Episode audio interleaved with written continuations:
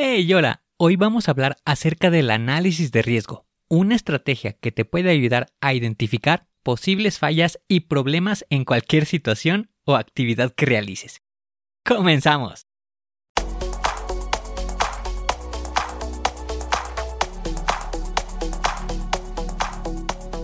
Bienvenido a Planea y Organiza.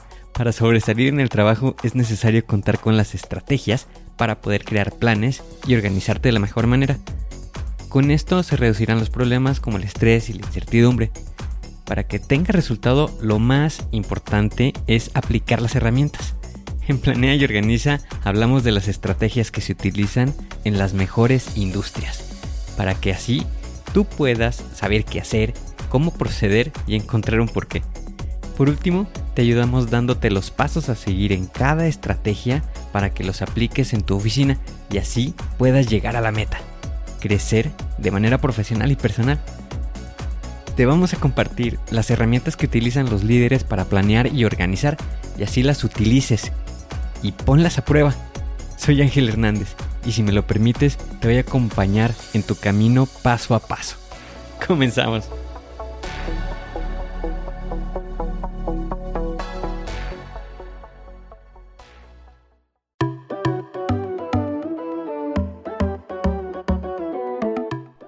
Imagina la siguiente situación. Te encuentras en tu oficina, se acerca tu jefe y te pregunta, ¿qué posibles riesgos se nos pueden presentar si llevamos a cabo un conteo de inventario? En ese momento empiezan a llegar las dudas, nos empezamos a frustrar y esto es porque no contamos con una estrategia para poder analizar cuáles son los posibles riesgos que podemos llegar a tener. Y entiendo esta situación porque en algún momento tuve que llevar a cabo esta actividad y sin embargo no tenía una estrategia de cómo llevarla a cabo o qué características son las que debe de llevar. Es por eso que te quiero compartir la siguiente estrategia que te puede ayudar a prevenir cuáles son los fallos que se pueden llegar a presentar. Esto comprende de una serie de 7 pasos y también de una tabla con la que puedes llevar a cabo evaluar los riesgos.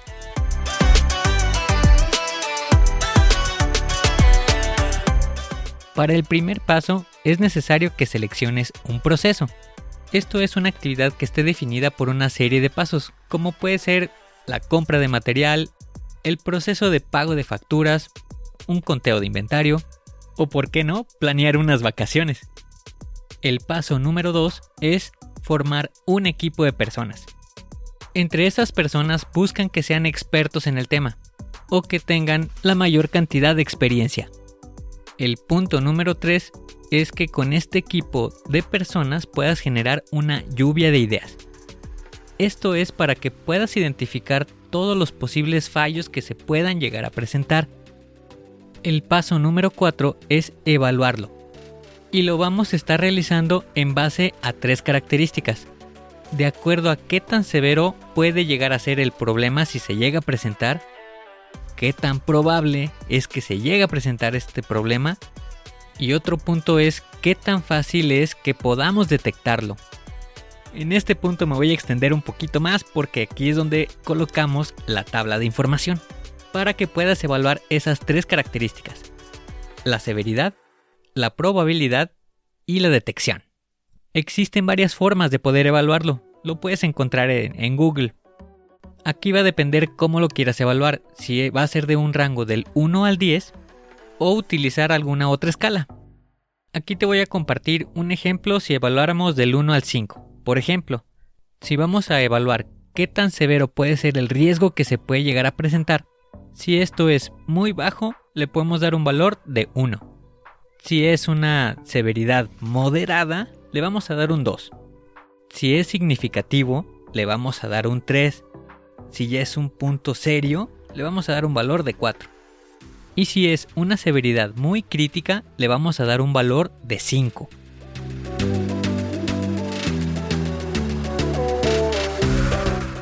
La siguiente característica a evaluar es qué tan probable puede ser que ocurra. En este ejemplo puedo mencionar que si es muy improbable o del 0% le podemos dar un valor de 1 si es posible que se pueda llegar a presentar, digamos, un 25%, le vamos a dar un valor de 2.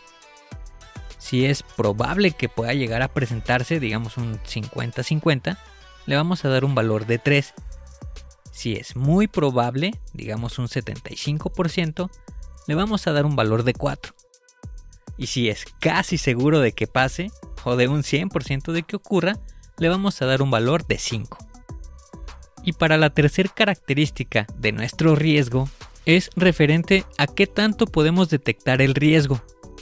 Por ejemplo, le vamos a dar un valor de 1 si es muy claro que se pueda detectar el riesgo.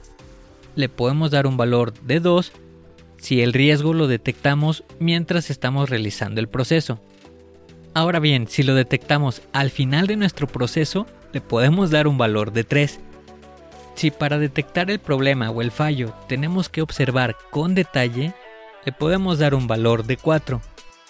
Y si el problema o el riesgo no lo podemos percibir, le vamos a dar un valor de 5. Con esta información ya podemos tener generada una tabla en la que podemos estar calificando el nivel de severidad, la probabilidad y qué tanto podemos detectar cada uno de los riesgos. Posteriormente pasamos al punto número 5, calcular el riesgo.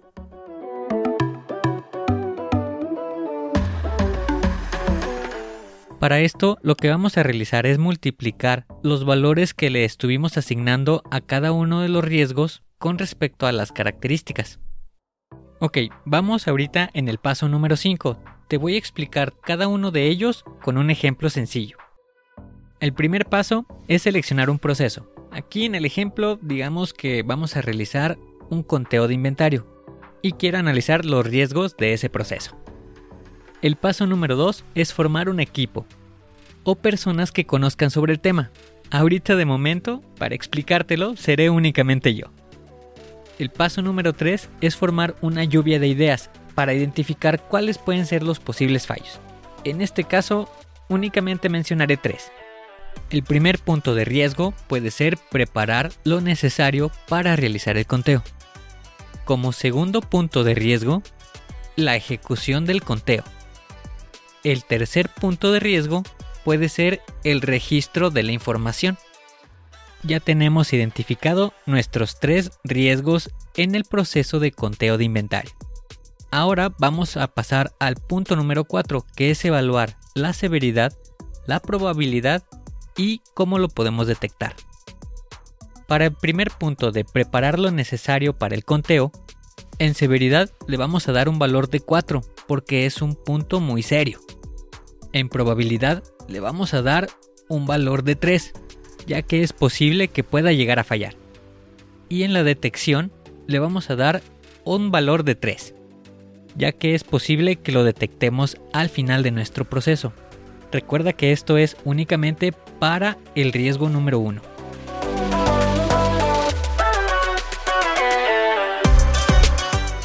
Para el riesgo número 2, que es la ejecución del conteo, le vamos a dar en la severidad un valor de 5, ya que es el punto más crítico. En la probabilidad le vamos a dar un valor de 2, ya que es posible que se pueda llegar a presentar, digamos en un 25%. Y para la detección le vamos a dar un valor de 2, ya que lo podemos identificar durante el proceso. Y para el tercer posible problema, que es el registro de la información, en la severidad lo vamos a evaluar con un número 3, ya que es significativo si llega a presentarse esta situación. Para la probabilidad le vamos a dar un valor de 2, ya que es posible que pueda llegar a presentarse.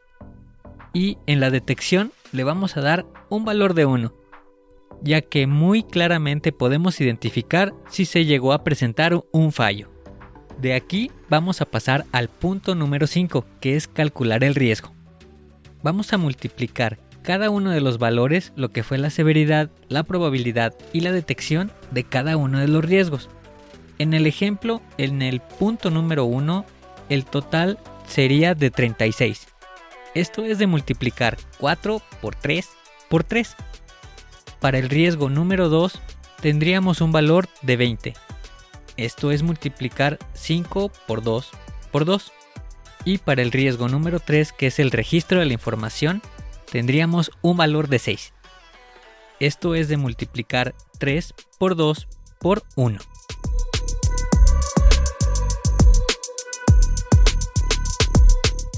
Con este análisis podemos identificar cuál es nuestro punto de mayor riesgo.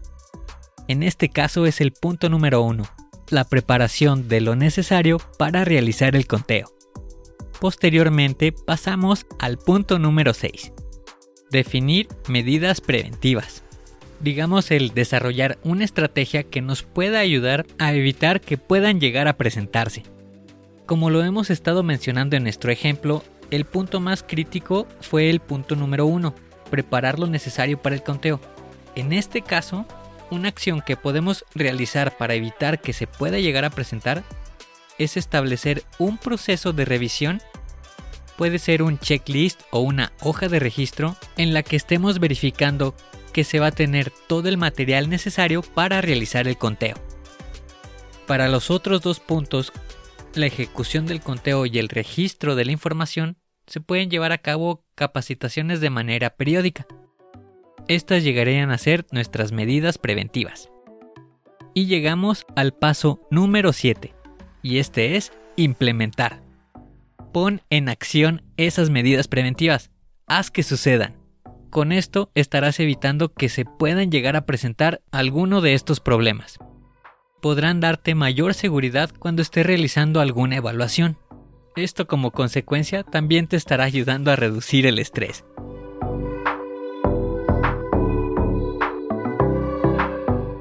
Recuerda los pasos. Número 1. Identifica o selecciona un proceso. Número 2.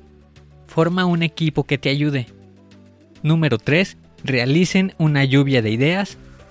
Número 4. Evalúa la severidad, la probabilidad y la detección. Número 5 calcula el riesgo. Número 6. Define medidas preventivas. Y número 7.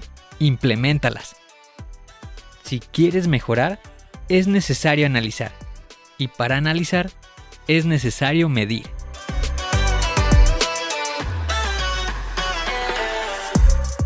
Hoy tienes la oportunidad de hacer un plan y de poder organizarte para que puedas ser mejor. Aplica las estrategias suscríbete al podcast y deja 5 estrellas. Y si quieres conocer más, visita la página angelhernandez.club.